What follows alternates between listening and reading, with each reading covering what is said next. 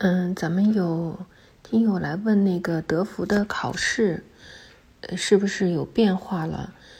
德福的考试变化，其实在二零二零年的十月份已经考过一次了，就是考试，嗯，要包括纸质考试和机考，但是未来的趋势似乎是以后要全部变成机考了。嗯，这个德福的官网上也已经。就是发布了德福的机考的总时长是三个小时十分钟，不包含休息时间。还有纸质考试呢，也是三个小时十五分钟。嗯，最大的不同呢是考试的形式发生了变化。嗯，这边有一个就是总结。德福考试还是分为听说读写四个部分，但是四个部分的考试的结构和格式，嗯，有一些变化。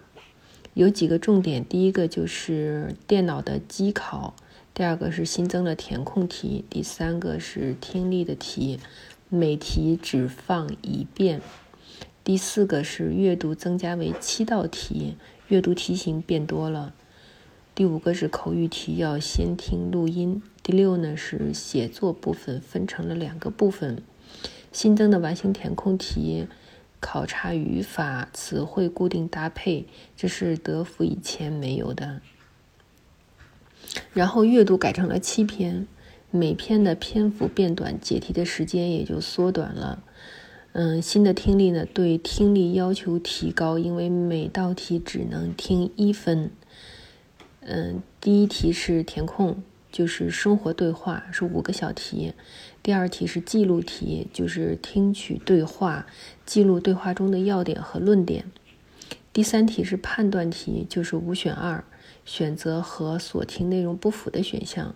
第四题是选择题，六个小题，每个小题有四个嗯选项。第五题是匹配题，一共有四道题。第六题是选择题，就是根据录音的内容选择正确答案。